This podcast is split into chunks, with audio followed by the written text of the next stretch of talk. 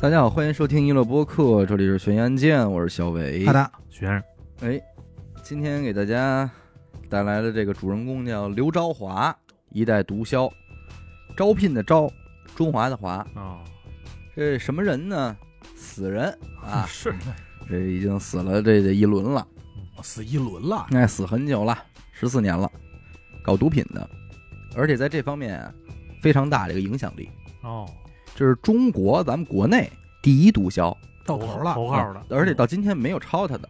哟，这位大毒枭他之所以不一样啊，嗯，是因为人家不是单纯的买卖毒品，做他制作，啊，哎，制作毒品难就难在他这个制作上了，因为这玩意儿有门槛啊，是嗯它有化学的事儿嘛。嗯，据不完全统计啊，九十年代世界各地呃都有他的货，这么大范他不是说我只在国内玩儿，主要就是海外，围，啊，攻打的就是海外市场。但是这么有能耐的一人啊，他这个长得其实挺好玩的，圆嘟嘟的脸，还有点像一演员是哪个呢？就是演那个《心花怒放》里边那个流氓老大王彦辉、哦啊文森嘎啊，那个啊，长得跟他就是马苏那里那马苏他爷们儿哎对，几乎有点一模一样了，啊啊，啊真是有点一模一样。说话也是这口音吗？呃有文因森为嘎因为他是福建人嘛，啊所以也他有是点儿港台腔。啊嗯，啊，如果在马路上你看见这么一人，嗯，你认为这是一张挨欺负的脸？哎，小胖子圆嘟嘟的，你不会把他和毒枭这两个词呃，儿绝不会，甚至有点这个面善，好欺负面善，逮谁想让谁捏脸蛋儿，乖哎的一下乖的一下子那感觉。这没成想，人家这是一大个儿的。刘昭华是一九六五年出生于福建省福安市赛旗镇的苏杨村，家里条件其实挺贫苦的。嗯，不怎么样但其实咱们讲的所有案件里，只要主人公是出生在六七十年代，都可以说是家庭条件比较对，贫没有什贫么苦。太多家庭条件很嗯好，他就那个时期，这没办法。当然，不得不说，人家这个干大事儿的这个心态上啊，说家里边还是有这个，你说是基因也好，还是氛围。嗯刘朝华的父亲叫刘光森，结婚之后呢，两口子在家里啊做豆腐。哦，这是小买卖嗯。慢慢的，这豆腐多了呢，忙不过来啊，就得请点工人来家里帮忙啊嗯干活儿。结果一来二去，自个儿这媳妇儿就跟这工人好上了，嘿，啊，还让刘光森给发现了，说你们这哪儿行啊？那是啊，这肯定不行啊，那咱俩离婚吧，啊你跟着你俩过吧，等于给嗯人家给就成全了，哎给成全了嗯，人就让了。嘿，所以咱就说这个心态，大度，肚肚呃，绝哎对是大度这块儿。嘿，后来这个刘光森再婚，才有了刘朝华等这些兄弟姐妹。哦，啊，这是等于后来的，哎，对，等于他这是不是原配的，他是这个他父亲的二婚的这个一家子人，他父亲跟那个头一个妻子也没生过孩子，哦明嗯白吧？由于这个父母啊都是虔诚礼佛的人，所以这个刘朝华从小耳濡目染，也被熏陶的挺这个的，嗯，哎，拜拜佛呀，宗教烧烧香啊什么的嗯，有这个风水，就类似的这种传统文化，他还是有些信奉的。比较讲究，曾经有一位先生就给刘朝华看过八字啊，说这个五行以木为喜用，这话他也深以为然，所以到后来他发迹之后，在这方面他有诸多体现，补啊补自己，哎，嗯补自己这五行什么的 那。绿色儿都得弄上，为什么说他真信呢？嗯，他九岁那年，由于父母这身体不好，刘朝华还吃过三年素，哦，以此祈福，说让这个爸妈这身体健康。哦啊虔诚点儿，哎，挺孝顺这么一孩子，一直到说三年以后，这父亲还是去世了，他这吃素的这行为才算是告一段落。嗯但是这个信奉这个没佛变教，佛教这个是他们家一个基础氛围，不光是他，哥儿几个兄弟姐妹什么的，其实都都信心里边都藏着这么一东西。他们家兄弟姐妹一共五个人，刘朝华属于是最小的一个儿子。那在那个历史条件下，家里条件苦嘛，所以仅有的这个上学的机会就留给这位小弟弟了。啊，他上了哎，其他人就别上学了，该上班上班，该打工打工。而刘朝华呢，也真对得起哥哥姐妹们这份厚望。入学之后，这个成绩确实保持的也很好，争气，尤其是在这个化学方面，嗯，曾在这个省级的化学竞赛获得二等奖。也天赋异禀，那天赋异禀，就爱这做个实验，哎，没事儿就往家拿一奖状。然后今儿你化学竞赛又得奖了第，一名调酒师啊贴上。可是好景不长，在这刘朝华上高二的那年，这个父母就已经都相继离世了。哦，但这会儿其实兄弟姐妹也给他使不上劲了，而且在那个年代，说你上到高二也可以啊差了不吧？多了。嗯，对够对对用。我们连小小一都没对上，你小起手机是嗯您起码学过这个化学了嘛？对，就别上了，这是供不起你了，因为爹妈散了，人家兄弟姐妹也得自个儿各自成家各自成家过日子，你说谁掏钱啊？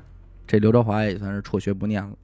这一年是一九八三年，那不上学了，你得有个班儿上啊，对找工活作呀啊。嗯刘朝华他哥哥当年在这个赛旗镇的汽修厂工作，凭借着这个子弟关系呢，就给刘朝华也弄进厂了，投奔哥哥。这期间，咱不好说是到底是兄弟之间发生不愉快了，说我在这上班，你老管我，啊嗯，还是说刘朝华压根儿也看不上这份工作就，心气儿比较高。反正是几个月之后，这个一秋季征兵，人刘朝华就直接顺利入伍当兵了，哦，还当过兵呢。不止当过兵。哦呦，为什么大众说他这个传奇人生啊？嗯，就是因为他的人生不存在什么跌宕起伏，嗯，可以说是一路就是损风损损损分损碎，损风 损随。老话讲说这是金子，到哪儿它都发光。嗯，当然这话咱们用来形容一个死刑犯，这肯定不合适。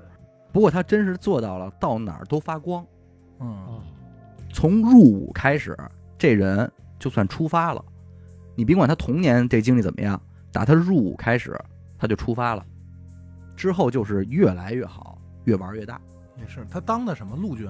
刘朝华入伍之后啊，是到了武警福州边防支队，补木嘛，绿色啊，，对我也想说嘛，边防支队嘛。但其实啊，他所在的这个部队离他家乡可不算远，这属于是本地当兵。哦嗯，按理说这正经是挺美好的，对对，边防跟边防这肯定是不一样的。对，首先话话题氛围肯定就不同。嗯，你如果在东北边防的话，那你肯定天天讨论的是俄罗斯，嗯，哎，这点话题氛围是事儿。你如果在云南的话呢，那肯定就是越南、越南、缅甸缅甸老挝、缅甸。嗯，人福州属于福建呀、所以人家这个话题氛围啊，就是离不开台湾地区、嗯，东南亚，对那边的了解也肯定是更紧密，因为毕竟人家同属一个方言嘛。对。刘朝华在部队服役期间，由于表现良好，很快就被送到了武警福州的指挥学校深造去了。哦，嗯镀金，哦毕业之后直接提干。他八三年底当的兵，八八年初提干，嗯，这看似是五年时间，但实际上满打满算就三年多。为什么八三年底底啊？这和就八五四年初，啊所以这两年的时间几乎忽略不计嘛。啊，嗯他真正在这个部队的时间主要就是八四、八五、八六嘛，啊，那其实还挺快的，相当快了。而且他这里边还有很多时间在学校的，啊还上学呢对。这一年这个人才多大呢？二十三岁，哦，那确实，那这么你就想想他的成长其实是非常快的。搁现在其实也就大学刚毕业嗯，这么一岁数，人就已经提干完了，所以你说这人是不是就真挺顺利的？对，而且在这期间他也谈恋爱了，嗯找了一个福建师范大学的女大学生，就哎真好，八十年代女大学生，嗯，很厉害啊，这就约等于是白富美了嘛。嗯之后这女孩也成为了他的第一任妻子啊。啊，我今天没有讲她感情线儿的事儿，但是她其实感情线儿也挺复杂的，三任妻子，啊仨媳妇儿，而且最后也都一块儿呢，可见这人的这个财运啊，嗯对吧？他不嘿光是印证在这个钱上，妻子这块儿他也是。按理说啊，这个人截止到此时此刻，他就已经在前途无量的序列里了，挺好的，对吧？无论从工作、身份、社会地位，包括家庭、家庭混整齐了。但只能说这个人他对官儿的欲望，远没有对财的欲望大。哦，啊，八八年这会儿啊，他不是一个普通的士兵，而是在平潭县大队的雨头派出所任职。那这个时代背景在这儿啊，就是改革开放已经十年了，嗯，嗯而福建的这个位置呢，它又属于改开的前沿阵地嘛，是第一批的这地儿，所以当时往来东南亚的这个外籍商人，此时在这儿就聚集的就非常多了。啊，做生意了，那这期间他就发生了一件什么事儿呢？这块儿说法也比较多啊，有的说呢是刘朝华结识了一位台湾商人。啊，也有的说呢，是由于他这个工作的关系，他负责接洽了一位台湾的官员。啊哦，反正甭管怎么说吧，归根结底就是他认识了一位台湾人，嗯，而且俩人的关系也是迅速的熟络了起来。熟络到了什么程度呢？嗯，到了可以交流一些台面上不能聊的事儿，明白了，嗯就比如说这个毒品。俩人的交往过程中，台湾这位就得知了说刘朝华在这个化学这块儿有有天赋兴，趣，哎，嗯有方面有研究，于是就给他介绍起来了，说这个台湾现在比较流行的这个新型毒品嗯叫冰毒，啊，怎么怎么做的，怎么就给分析。哦，给讲啊，那这一块儿其实就是给这刘朝华的兴趣勾的激撩激撩，对听进去了，有底子呃呀，特别感兴趣。嗯反正老聊老聊吧。有一天，这个台湾商人啊，就拿出一盒来说，这是一百克麻黄素，嗯，就递在刘德华手里了。感冒通，哎，那意思就是老刘，你要是有兴趣的话，哎，可以测一测试试，啊，哎，哦看搞一搞能，不能弄看看能不能实验成功吧。刘德华就非常兴奋啊，而且为此还买两本书，一本是台湾的有机精细化学嗯，还有一本是咱们这边的，就叫有机化学。啊化学入门。哎，哗啪啪，我以为买两本书，一本叫其《实如何制作冰毒》 呢。其实按他那个底子来说，其实有点难度，因为高嗯中可能有机化学这块还接触不太多。啊，，对呀、而且之后也是采购了相关的这个实验器械呀、这些都不难不难买嘛，对教具。嗯几个小时之后，怎么说这个冰毒就让他给提炼出来了，拖出一坨子来？真是有天赋。这就行了。 一百克的麻黄素，他一共弄出来五十克的冰毒，这就够枪毙的了。哎，直接死罪，对对，这直接死刑，直接死罪。啊当然，这个初期的冰毒啊，它其实纯纯度不度够其实一很一般，啊，而且样貌也不是那么精良。不会买块冰糖吧？啊，不是不是，人家真是做，不过他也是把这个东西交给了台湾这哥们儿了。哎，对方也是伸出大拇指说：“行啊，老嗯哦说行刘，说老刘行，老刘，华子，你他妈你是这块的，你是该枪毙啊了，快崩你你是了，该啊！该咱们确实得说，刘朝华玩的早。一九九一年，我国警方才在缉毒工作中缴获到冰毒，啊，啊。之前都是海洛因吧？他八八年都做出来了。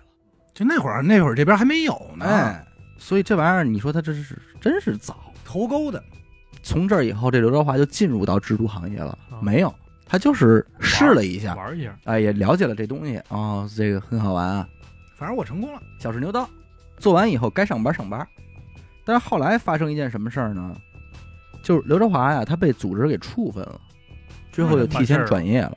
这里边就存在两种说法啊，嗯，大部分的是怎么说的呢？说彼时彼刻这个刘德华呀，已经不太想在部队待着了，哦，没他觉得这清水衙门没钱，我不想说我一级一级往上升，没有意思。耗时间，哎，可是当时的这个政策呢，是你一旦服兵役就必须十五年，哦，所以他自己玩了一出，他等不了，于是他就利用这个职务之便，故意的贪污了一百四十五块一毛五，不多，哎，钱数也控制的不多，且留下了明显的证据让人发现。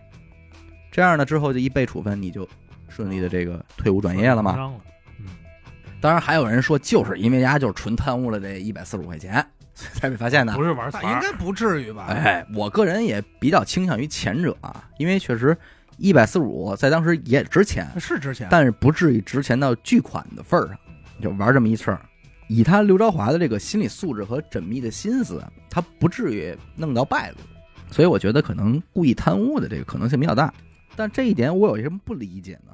因为在我的概念里，像他这种职务犯罪，按理说不管数额多大，应该挺严重他的有这个处问题分。啊，你不说判多少年吧，起码我觉得他应该不能在体制内工作了。入档案但是不能理解的是，刘朝华因为这个贪污的问题被提前转业之后，居然是分配到了福州市人民法院当了一名法警，哦，还在公务员去了吗，嗯、应该还是公务员哦那可，能当还嗯警察了。确实也是认错态度比较好啊，咱这不好揣测呀。我觉得这个里边儿，他个人怎么钻营的这个人脉不好说啊，对，嗯，说两句好话，对吧？因为他毕竟在这个体系圈子里嘛，对，对吧？嗯可能朋友给介绍就说得了，也不会有大事儿。反正你说这事儿闹的吧，就感觉给升官了似的。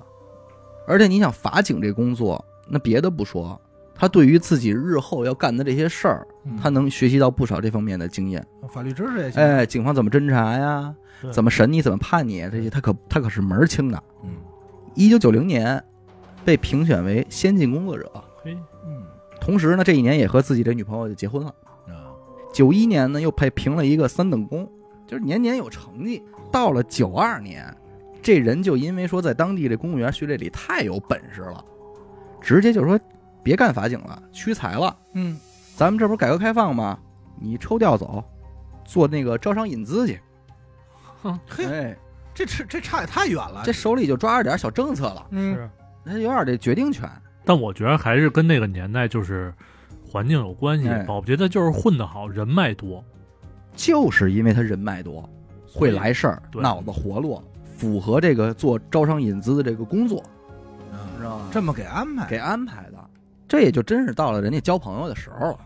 每天身边就是东南亚各国人士，菲律宾的、马来西亚的，这各种见世面，对交朋友。这如鱼得水，而且招商引资这活儿，他在当时其实挺肥的。那肯定。这个工作它其实分时期也分区域，嗯，你要说你穷地儿做这个，你确实你求人家人也不来那。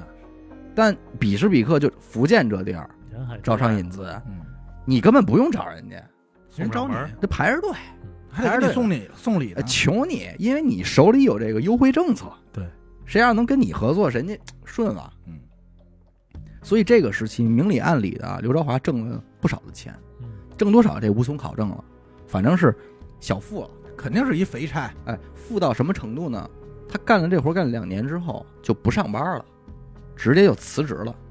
为什么呢？因为他那会儿工资啊，一个月是五十块钱嗯，但是他自己有三辆丰田皇冠。你说这班儿上什么大劲？刘华自己说：“说我开一皇冠，我们领导在开一桑塔纳，嗯，不好意思上这班了不，是怎么你上啊？辞了。”于是，在一九九四年底，这刘朝华就彻底离开了体制内了。嗯下海经商了。当时他是以一个这个台湾的这个商人啊合资，在当地建了一个叫福建宏发塑料有限公司，做塑料。塑料厂，表面上就是什么呀？回收这个加工国外的这个废旧塑料，洋垃圾哎相当于，在卖，就这意思。但实际上，他暗地里干的事儿是走私汽车和家电，因为嗨，当时刚改开嘛。上头其实就套一壳。啊哎，这一部分其实可以说是刘朝华真正的第一桶金，啊就下海经商了嘛，并且在老家也建造了一个那个三层楼的别墅。啊，哎，一时间就风生水起，说村里人都知道，说老刘行。嗯，彼时彼刻，你看咱老说崇尚那个时期，说挣钱多容易，他是容易，没人干，你一干你就挣钱。嗯，可正义是因为那会儿啊，这个上层也在观察，对所以政策那会儿调整的频率也是今天你无法想象的。今天这东西行，明天就赶紧就不行了，因为人家大家刚改革开放嘛，都在试验啊。有些东西行，瞬间第二天就违法呀。哎，所以干了不长，国家很快就加大了对这个走走私的管控力度。嗯并且废旧塑料进口这块儿也有许多新的政策出台了。嗯，这一下呢，这刘朝华几条财路就基本就都断了。宏发塑料公司关门大吉，也就是这一刻开始，一代毒枭正式归位了，这人不走正道了，开始。坐自己这座上了。其实起因也很简单，因为他之前本来也玩过病毒嘛，他试过这活儿本身他不陌生，而且刘朝华在做生意这几年，他这个生意人的思维已经形成了，他知道什么叫回报比例这些事儿，啊，所以他在找新项目的时候，他主要参考就是这个，我挣不挣钱？哎，就这个一个单品，我我的利润率是多少，嗯，那怎么着算怎呗么着的。偶然一次跟人交流的时候，得知了说这个冰毒的回报率啊是百分之三千，多少钱？ 百分之三千呀， 一块挣三十嘛，嗯，三十倍。嗯，这东西就没成本了，要这么算，啊说这是这真是不能再等了，回报率有点高了，必须得马上开干了。急了。嗯，说这东西我也会，斥资四十万就开始了这个冰毒的研发工作，那个年代就拿出四十万，拿出四十万，之前存也不少，太有他已经有第一桶金了嘛？为什么要研发呢？因为他是准备量产的，啊，他批不是说量我做一崩子，我他是要规模化的。你规模化就是说，人家做这冰毒花十块，我能不能花五块？嗯，压缩成本，嗯压缩成本。其次是怎么样提升产品质量？哎，嗯，良心商家，哎，当这他妈真正他事妈儿良心商家。当正事儿了，你看我干咱们今天市面上这些啤酒，嗯，这每个地方都生产自己的啤酒，呃，嗯青岛啊、燕京啊。当然，对于常年喝酒的人来说，你每款啤酒的这个差异非常大，对，口味儿啊、口感啊，对吧？哪个劲儿小，哪个劲儿大？哎烟也一样嘛啊，，烟也一样啊。所以工艺和原材料的不同，也就决定了这个产品效果的不同。对嗯冰毒也是如此啊。当时能有的这个制冰工艺接近八十种，而大部分的手法里边，麻黄素这个原材料都是核心的成分。嗯，可是麻黄素这个东西，咱们国家早就管控了，对那而且不光咱们国家管控，这个世界嗯世界都是呃严格管控的。嗯你想获得这个东西就很难，而且刘朝华自己也说了，说他当年在第一次尝试从麻黄素里边提炼冰毒的时候，在某一个环节啊，这么一个反应，说会产生很多浓重的这个刺鼻的酸臭味儿，哦有毒物质，他觉得我不喜欢，他说我觉得这个方法不纯不好不纯不好，要改良，哎，要改良。所以彼时彼刻，刘朝华的主要研发方向是如何不使用麻黄素来制作冰毒。啊嗯，这功夫不负有心人啊，你这 用这时候用这词儿真好。反复的这个学习和试验，最终还真让他找到了能够替代麻黄素的这个成分，哦，嗯，而且这成分不受管控。嘿，是么什成么分？呢？嗯少打听。哎啊， 我以为今天这个链接上链接了呀。嗯，其实也好说，都能搜着，反正是给做出来了。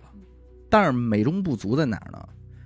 就这个产品它最后的这个结晶嘖不好，哦，不好看，哎，黄不拉几的，这这纯度不够，卖卖相相不不好好啊。跟市面上人那些东西比啊，真是没卖相。差点意思。你这怎么出手啊？嗯，人家那都是白冰糖，您那是黄黄冰冰糖糖，虽然咱说这个功效一样啊，，是。所以为此呢，刘朝华也是带着这个东西啊，去到了这个西安交通大学，嗯，找到了一位老教授，就这个结晶工艺和老教授他这这这是进行了一番深入的学习。老教授哦不知道他要干嘛吧？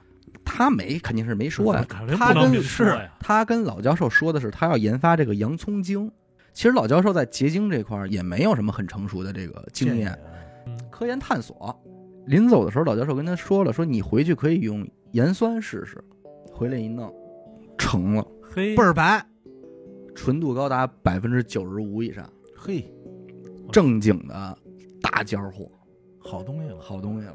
一九九六年五月份，刘朝华弄出来三十公斤的冰毒，这人能打成筛子，啊咱把八回，先你知道崩后他立用盐酸最后做萃取，我不知道，因为我不懂化学实验啊嗯，反正就是盐酸是主要用来最后成冰这个环节。啊，他用盐酸这个事儿，在当年引起了多大的轰动呢？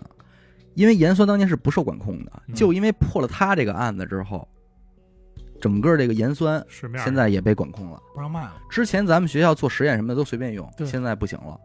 而且就因为他用盐酸这个事儿没逮着他之前，警察还误抓了好多这个买盐酸真正的科研实验的实验室，哦，啊，就顺着这个盐酸这个途径，咱们这个青蒿素的这个屠呦呦啊，还曾经被被逮过，问过，问过，就是做实验的，叭冲进去警察，麻子都别动，别动啊，啊你这什么草？哎，就一啊一顿问，哦，其实就是都是受他牵连嗯。九六年五月份，咱说了，刘朝华弄出来三十公斤，之后就交给了两个人帮他卖，因为他卖这块儿他不太管，不管销路嘛，一个叫张明辉，一个叫陈文印，帮忙销售。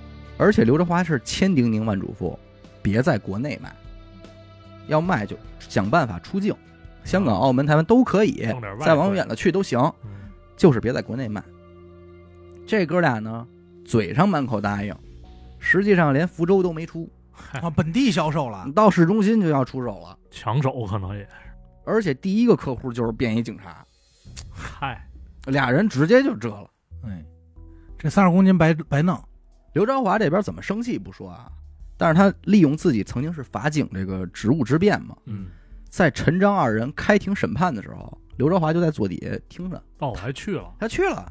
他之前跟这俩人嘱咐过，说我之前干过什么什么什么，嗯里边有人，你们真要出事儿了，别把我供出来，我保你们，我想办法还能给你们捞出来。也就是因为这个，所以陈章二人嘴真挺严，一审的时候没人，呃，那简单，偷着哎，地里挖的你别管，天然的哎天天天上掉下来的，嗯、法官说天行兵吧，嘛，呃，宣判，呃，死刑。崩了，这下俩人急了，说妈都他妈死刑了，怎么捞我呀？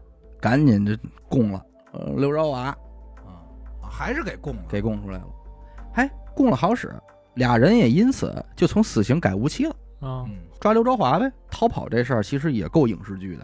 啊，之前我不是说他自己有一个这个三层楼的别墅吗？嗯，警察去抓他的时候，他就在别墅里边收拾东西呢。为什么不着急啊？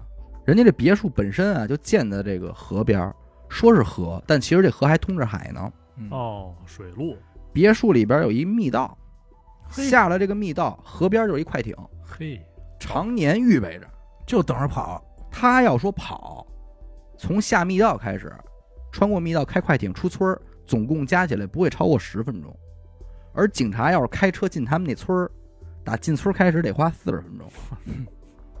那他妈的已经跑了。关键是刘朝华站别墅顶上还能看见他们进高啊村儿，我的，嗯，就是意思你什么时候进村儿我再跑，都不着来得急及。你没走一半儿我就出村儿了。嗯，那之后肯定是警方发布这个通缉令逮人呗，是吧？但实际上刘朝华没跑多远，他就躲在了距离福州大概七十公里的这么一个寺庙里嗯，躲着。你看人家去这地儿，还是有这个家里这个熏陶。而且题外话啊，就是说在九零年到九六年这期间，咱们你要从迷信来说，有人说是这就是他缺大德了，所以家里人遭到反噬。嗯，他哥哥姐姐的下一代都相继的横死，哦，被被电死的、被淹死的什么的。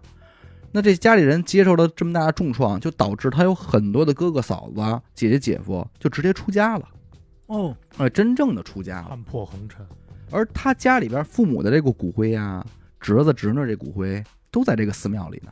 这一家子就团聚了。哎，对，所以他去这个寺庙躲藏是有这个道理的。反正刘朝华在这个寺庙里边一共是生活了五天，每天就是烧香念佛，说别逮我，呃，思考人生，忏悔，嗯反思自己。肯定说我真不能相信这俩孙子，哎，说这他妈的，这这真相信。想想真是不能信这俩小卡拉米，对，贵一分钱没挣着啊！让你们家去香港，连他妈市区都没出，说靠不住。反正痛定思痛啊，刘朝华是带着二十万现金就跑到海南了，啊，准备说找机会咱们东山再起。也没打算计划出国。我个人没有任何问题，我这么潜心的这个研发能有什么问题我呢？大化学家，我啊，这大尖儿货，朝华制冰，是吧？我这个企 业都在你这儿他妈给他倒给起一名儿。就唯独是销售环节出事儿了，嗯这一块儿是我的软肋，哦我有技术，毒品销售，而又是一个肯定是错综复杂的这个势力，嗯，所以在这方面，刘朝华是接下来主要开发的资源，就是我怎么能找着专门卖的，就还想接着玩儿。哎，反正简短截说吧，在海南。刘朝华住了一年多的时间，嗯地下市场怎么玩这个钻摸清研了也差不多了。嗯，当时东南亚搞这个毒品销售的，然后说比较个儿大的是一个叫陈炳熙的人，哦，这个人也值得一期节目。丙烯也是玩化学这块儿的。哎，颜料陈炳颜熙颜料嘛，嗯哎，当时陈炳熙的毒品固定来源是缅甸的毒枭，叫谭小林，属于是谭小林做毒，然后发给陈炳新负责分发销售。那刘朝华其实就是一小卡拉蜜嘛，谁也没排不听上过他号呀。对，所以你想，其实认识人家没这个门子，一直又过了一年之后，才经过这个陈炳熙小弟的介绍，说我最近认识一哥们儿刘朝华，嗯，平地抠饼能变。哎，这么着俩人见面一见如故。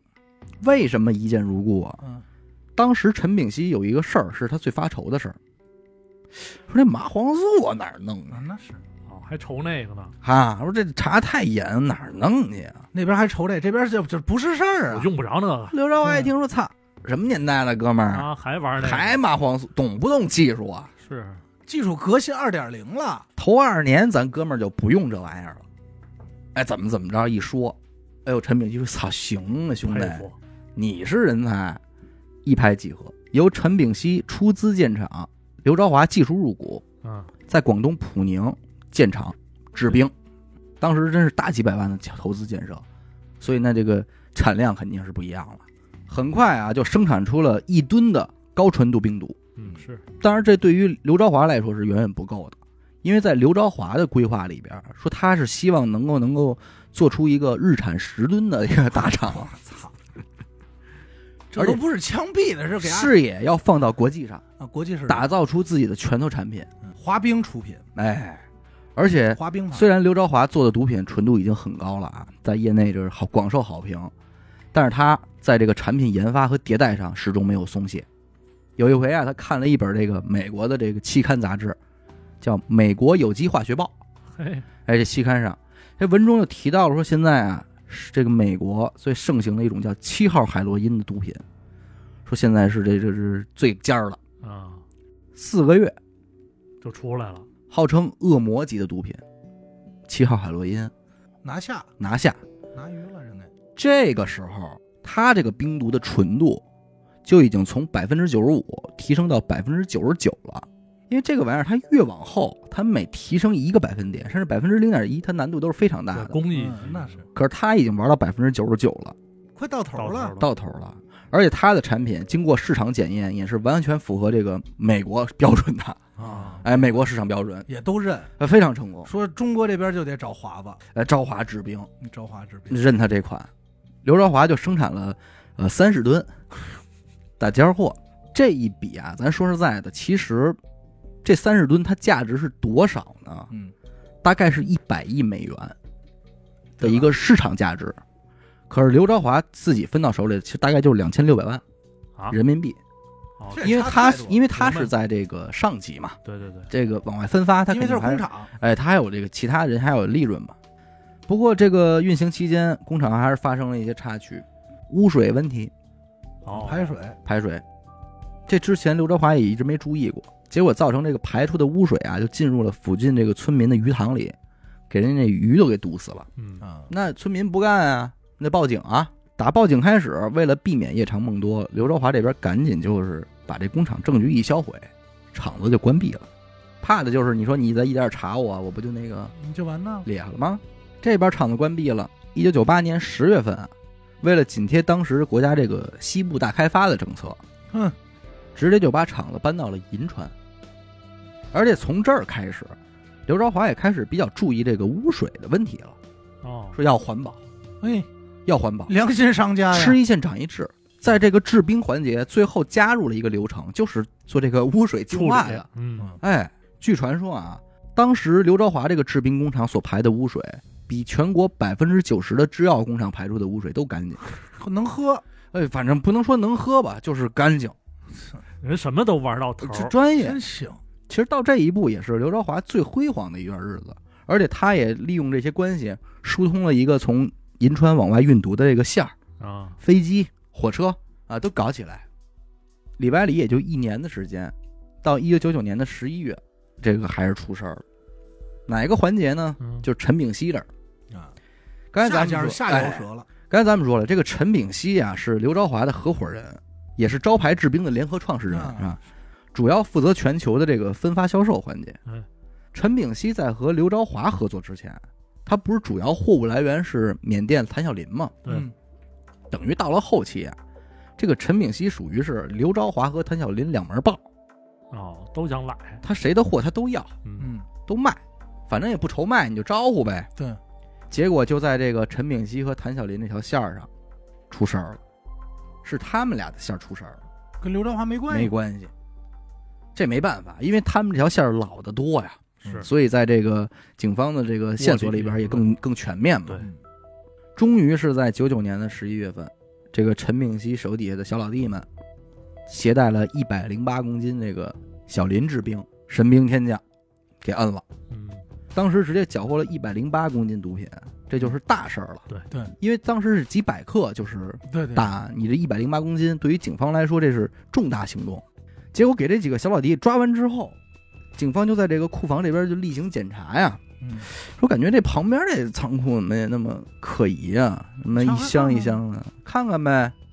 哎，打开不要紧，满仓朝华制冰，一共是五百多箱，我操，总重量高达十一吨，警察吓坏了，还贴着牌儿的，真吓坏了，老警察就吓坏了。在防因为伪，以当年的数据来说，他说我们这一年啊，其他国家地区所缴获的冰毒加在一块儿五 吨，妈的仓库十一吨，这够一辅警直接到部长了，你你去找那个当年那纪录片儿，哎，老警察啊，没见过这么多冰毒啊， 太多了，十一吨啊，吓坏了，真吓坏了，这绝对就是大案要案了嘛。嗯，但是真没办法，因为人家刘朝华压根儿就不跟陈炳熙底下的人来往。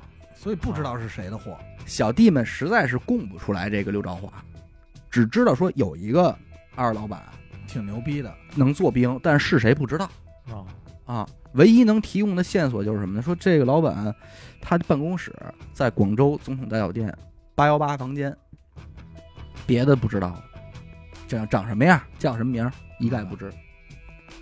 转过头来，咱再说陈炳熙这边，手底下人折了呀，他打电话给刘朝华通信儿，跑吧，但他没好意思说是他跟谭小林的线儿出的事儿，嗯他说咱咱俩那线儿出事儿了。陈炳熙说，咱哥俩只要在一块儿，到哪儿都没问题，都是产业，你就跟哥哥走，咱东南亚其他国家那边都有人有地的，嗯别跟国内待着了。但是呢，也不知道刘德华怎么就那么敏，说要撤你自己撤，我就不走了，我自己想办法。嗯，哎，这么着，反正是刘朝华和陈炳熙正式列学了。个人顾个人嘛，哎，当时刘朝华的主要办公室的确在广州的总统大酒店啊，八幺八房间这块，儿，其实又够一部电影的。怎么也有密道，他跟陈炳熙挂了电话之后，就准备回酒店房间收拾东西去。嗯可是这会儿兵贵神速的警方也已经到酒店了，嗯，有多寸呢？刘朝华和几名便衣警察是前后脚上的同一部电梯，嗯嗯，进了一个电梯了，但那时候警察其实也不认识他，警察不认识他呀。而警察进了电梯之后，直接就摁了一个八层。嗯，刘朝华脑子快啊，一看他们摁了一八层嗯，直接就摁了一七层，等于电梯到了七层之后，刘朝华直接出了电梯，走消防通道颠了，就差这么一会儿，在同一部电梯里在同一部电梯里，太电影了。是但这就是真事儿。不认得，出了酒店，刘德华直接找了一那个自行车店，买了一辆自行车，骑着自行车就走了，一共骑了三个小时。三个小时之后，顺利出了广州，这里应该跟他的长相和他骑车这件事儿，很有关系。对，之谁也后没想啊到，，对，之后是辗转到汕头、厦门、武夷山，最后是到了青岛哦，逃亡，等于这是他的逃亡生涯又开始了。嗯，因为其实你想，截止到目前这次十一吨的这个大案里，刘朝华属于完全没有案底儿。他真正的有这个案底儿的是在当年福安老家的事儿，嗯折腾，那是老案子嘛。这次大案里边其实都不知道是他弄的，关联不上，关联不上。所以期间这个刘朝华也是各种改名换姓，过得还挺顺利的。嗯值得一提的是呢，前面咱不是说他深信这个八字嘛，嗯所以他给自己改的这个十多个名字里边，全部都得木哪个木啊、嗯全部都得带木，而且就是那种最普通的刘森、啊，刘三刘林、啊刘木林、刘化林，哎，刘青森，全是这种，前前后后十多个。为什么说这个人顺啊？嗯到了青岛，他说干点什么呀？嗯，当年比较流行这个福利彩票，刚刚问世，啊嗯，复杂但是这个人压根儿到现在此时此刻他是不缺钱的，对吧嗯不？缺钱，从来不缺钱。啊，所以他其实不干，就靠这点钱呃活着，也活得挺好。啊，但是不甘寂寞嘛。之后，刘朝华是大手一挥，直接在青岛开了十家这个福利彩票的这个彩票站。哦，哎，老开老开呢，他没事儿自己也买点儿这彩票，结果一不留神啊，那中了一百 万，还接受了这个青岛当地这个山东电视台、山东卫视报道什么的。说这刘森过来中一百万了，哎，呃彩票站，因为当时还有那种什么现场开奖什么的嘛，嗯它是一个主要的就是这一是个这是哪 一年？呃九八九九年嘛， 这真是人物哪儿说理去？人物哎真资他妈不讲理啊！而且在青岛期间，你知道这个咱们中国这个中国海洋大学在青岛吗？嗯他当时从上网啊，也就比较关注这个老师们都在干什么，发现这海洋生物系正研究这个海洋生物研究嘛，嗯，他还联系了人家，说我愿意出资四十万资助这个实验，哦，并且还上大学里给人讲过课，哦说咱们这实验这比咱 说最后是要用这个盐酸， 啊萃取，萃取的时候用盐对，酸。是反正也正是因为他中了这一百万啊，这刘德华就觉得这个这不是钱的问题，哥们儿这个气数啊在这儿呢。就是他就觉得自己就应该干这事儿，他就干这事儿快乐。嗯，对，说这个这是运气在呀、还是得起，没办法，你说一百万都让我中了，这还怎么弄啊？但是没想到一般中完奖都容易折嘛。所以这个老刘同志呢，就打开了中国地图，重新选择这个目的地。嗯，建厂，版图他为了这个紧贴西部大开发政策嘛， 还是把目的地往西看，最终选择在了桂林。因为这桂林这俩字儿，你看啊，俩木是他这目录俩木木望，仨目望啊，俩字儿里有仨目，对，这是好地儿，宝地，而且给自己起名就叫李青森。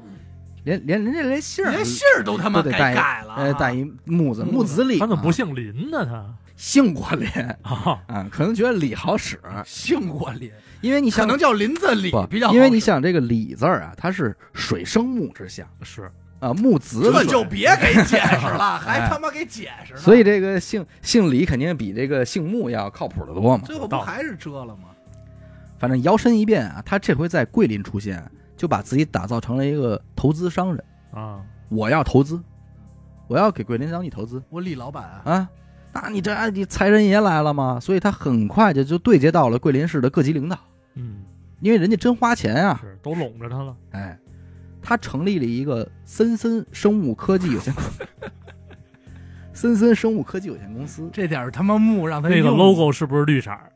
呃，我我忘了啊，我忘了。但是 logo 里有树，嗯，嗯，但实际上啊，就是咱们从这个阶段来说，我认为刘朝华没有想来治病，他是想做医药。哦，当时他最得意的一个项目啊，是他包了三万亩的地，种这个叫红豆杉的一哦，个我知树。道，知道，那哎个应该是能致癌，好像是，，哎，对癌症治疗这块儿是有这个很大的作用的。学过生物学过，而且红豆杉的这个树啊，现在也属于咱们国家重点保护的这个植物。嗯，这这东西你要是一棵，你要给破坏了，基本就是说约等于牢底坐穿了。啊，呃，这是非常珍贵的一个东西。所以他当时最得意的，包括最后采访他的时候，他说：“我觉得我最好的项目就是我我这三万亩的红豆杉山林。哦，给留下了，”呃，不是，其实他没种活哦，啊，他没有这个经验，他包了三万亩，但是他种完之后，在苗的阶段就已经死了。但是他想干这事儿，如果这东西真的那么好种的话，他也不会那什么。但是是其实你想，他做的这件事嗯儿，他成立了这个森森生物制药，然后他又包这个，他大概率其实还是想合成出一些药物，嗯在这方面做一些突破嘛。想干这事儿，嗯，而且再一个，我觉得他包这三万亩红豆杉林，主要跟这补木也可能有 点儿。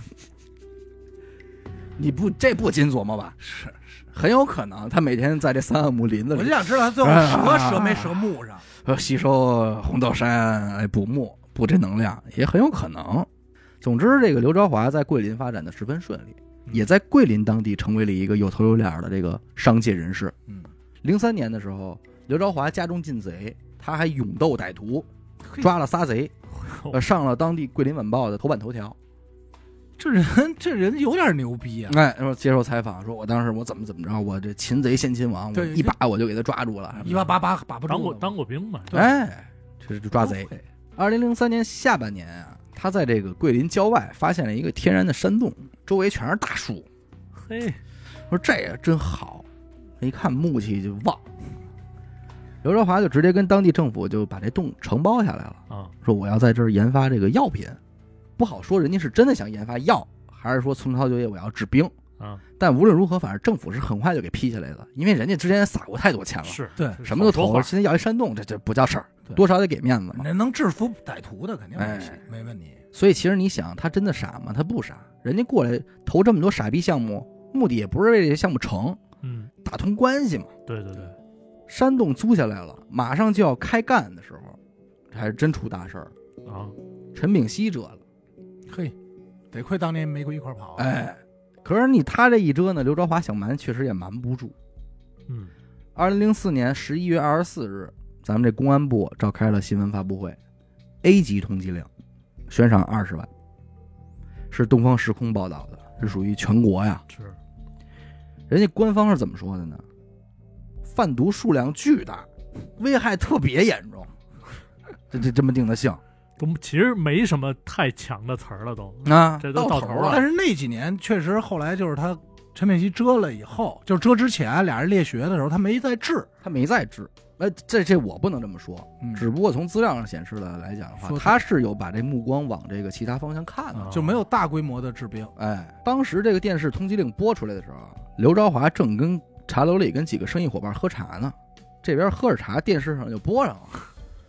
刘朝华还看着电视说：“哎，说这人挺像我呀。”嗯，岔呢，还铲呢。我说你们看他像我吗？他说当当当然不是你了。然后看那几个不说什么的，话，哎但实际上他真的是玩的一心理素质，因为他知道这事儿完了啊，有头有脸的对人。对，他要是他埋头没他事儿还行，对，他喝着茶说：“哎，行，哥儿，你们喝着啊，我出去买盒烟去。就跑啊了”。开着车就就颠了，绕了。而且确实如他所料，通缉令一拨，桂林公安局电话就打爆了，嗯，说哎李青三就是刘朝华，因为毕竟悬着赏呢，二十万，零三年北京二十万能买一套房，那是啊那那，这不是小数。他这么多钱，这么多年倒没想过整个容，他不用整容，因为当年留下他的那个照片儿是瘦的，啊，他现在已经胖了。他这回逃跑其实不那么顺利，直接就奔山里去了。因为他之前找山洞的时候，他有印象，说桂林燕山那边有一个雷达洞，那儿木望墓墓望，选好地儿，哎，藏于林中。他玩了一什么团儿呢？他先是让一个老弟啊，开车到了这个山洞，把他搁这儿，嗯然后说你把车开到火车站，在那儿等我把车停那儿，啊，你再往回走，回来找我。路上买点这个面包、火腿，啊，吃长腿的儿喝什么的，的，哎，嗯搁火车站就是为了营造一个他已经从火车站逃跑了的假象。灯下黑嘛，之后哥俩就在这洞里猫了一得小一个月，没出去。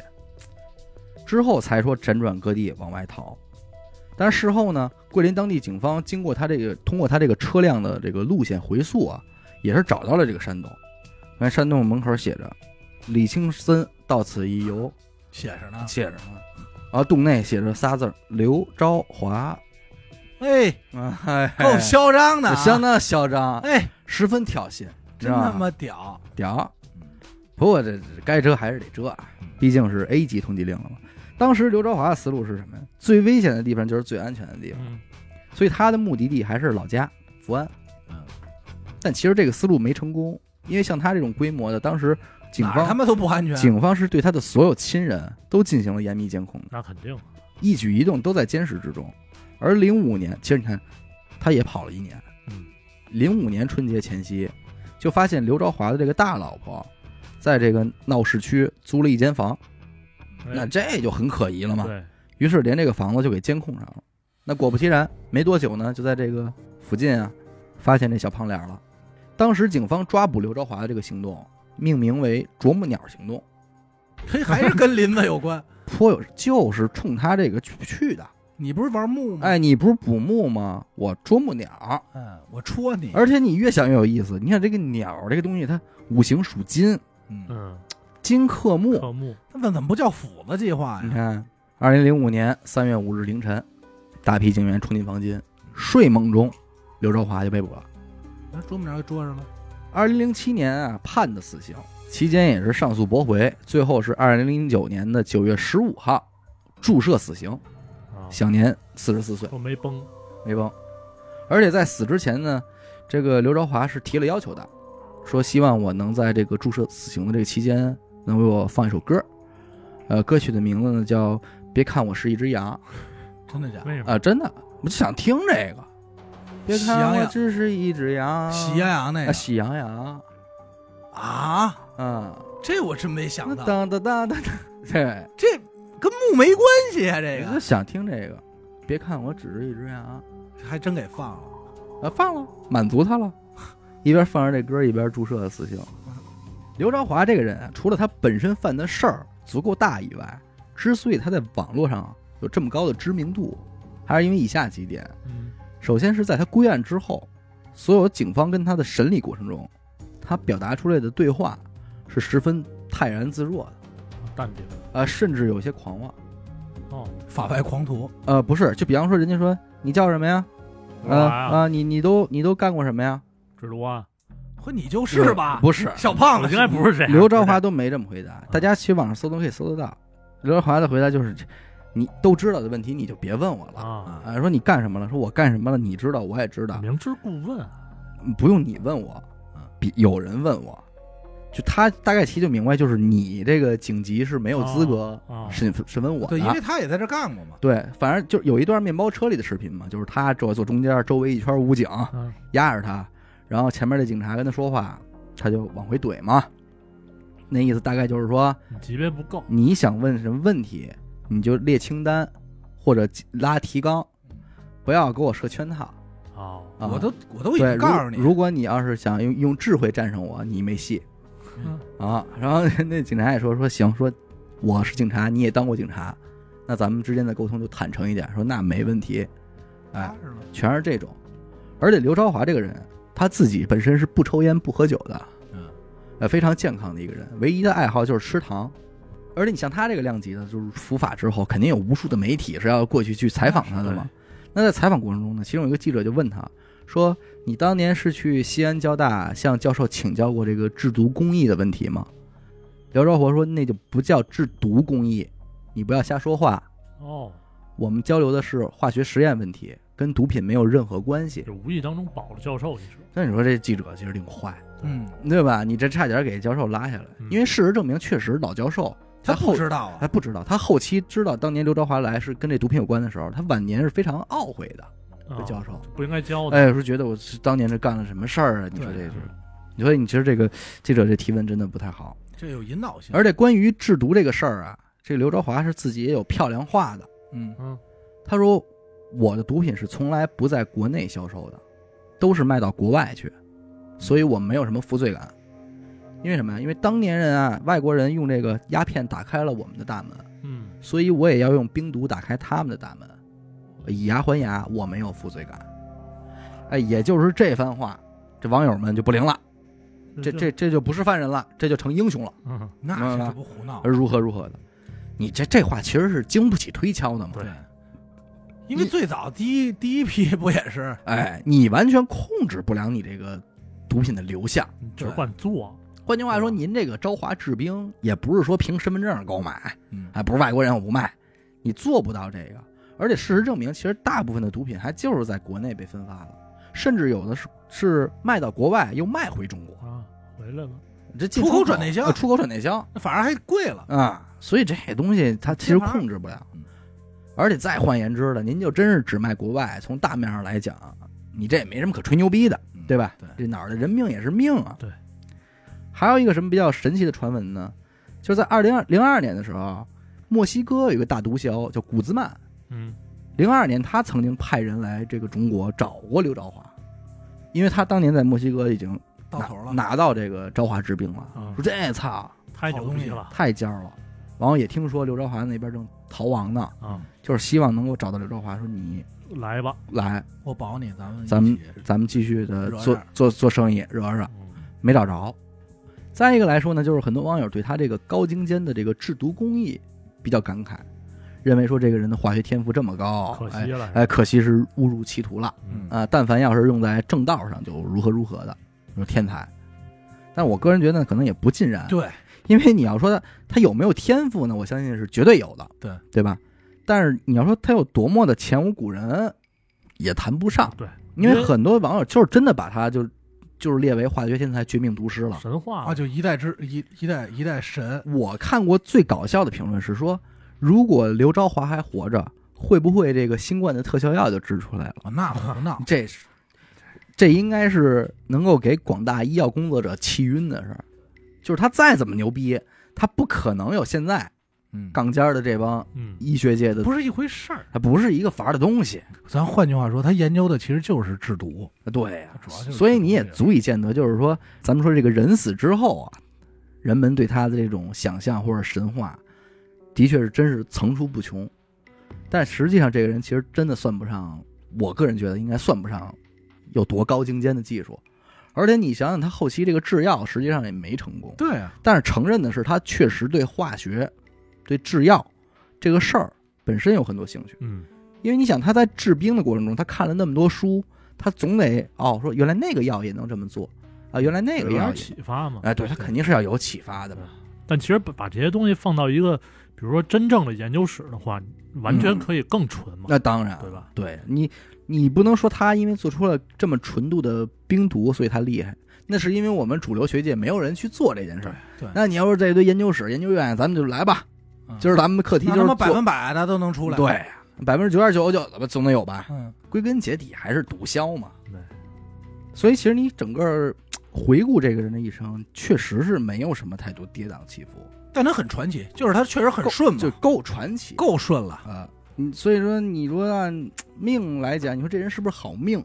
嗯好算像他是干了这么一事儿，呃，的确是够走运。是这命，他不干这事儿，他可能就不是这运了。嗯，这这有可能都是就天是注定的。对，就这事儿他就点在这儿了，嗯他就这事儿，对他别的干不进去啊。嗯，对你要这么说，他就上来一直踏踏实实当警察，这一不是当当那什么对。当兵一直干着。那你看他，他二十年之后，其实真的有点不可信了。呃，咱也不能说大牛逼，但是咱就说没干好，嗯这日子过得也是正经的工薪阶层，嗯，也没问题，日子过得也挺开心嗨的。但是你这话说回来，哪有那么多早知道呢？那嗯对对？吧？对，而且他也不是说不知道自己干什么。对，我觉得他从年轻就是当兵之后那一步，就嗯是贪一百多块嘛，哎那一步开始就已经往歪道去了。就开始拢人脉、各嗯种资源，对吧？一步一步计划自己怎么起来。他也不是，咱不能说他是一特正不爱财的人，那对肯不定对不是，对他啊为了钱嘛。对。你想啊那会儿他都知道我自己开开仨皇冠了，嗯，对吧？只能说是感叹他如果用真的用在正道上，或许能够真还不错。我我这这几年看，反正看这么多案子，我的感受啊，就是咱以前老会有这想法，是嗯干正道上。现在我感受就是，他不会用在正道上。干不了。对嗯，他要压根儿对，比如说这我特爱化学，我就就爱，制药。我就爱这，早就干制药了。对，打开始那会儿他就干制药了，就没必要上来就奔着兵对去了。嗯因为你已经有第一桶金了嘛。还是咱这么说，相对于其他来说，制冰一挣钱，二成本，还有就是说可能化学方式来说，相对简单，门门槛没有那么高，对对对，对吧？对。你要不你要这么说，你他妈合成你就合成疫苗，合成这些，他不干还是干不了吗？那就更难了。嗯对你去研究细胞啊，研究对这些就相对于来说，门槛儿没有那么高，嗯那他又觉得这事儿我还是我爱好，嗯那我就干这事儿，对，还能挣钱，这这人真不能神话。对，但是我觉得最后这叫啄木鸟计划还是挺逗的，是就可他去，反正其实他的影视资料，他的影像资料也比较好找啊。如果大家有兴趣的话，其实可以去那个各种自媒体上去搜一下刘朝华这个人，能看到很多这个他的访谈啊、对话什么的，还挺全的。行吧，感谢您收听娱乐播客啊！我们的节目呢会在每周一和周四的零点进行更新。如果您想加入我们的微信听众群，又或者是寻求商务合作的话，那么请您关注我们的微信公众号“娱乐播客”，我是小伟，好的，学生。我们下期再见。拜拜。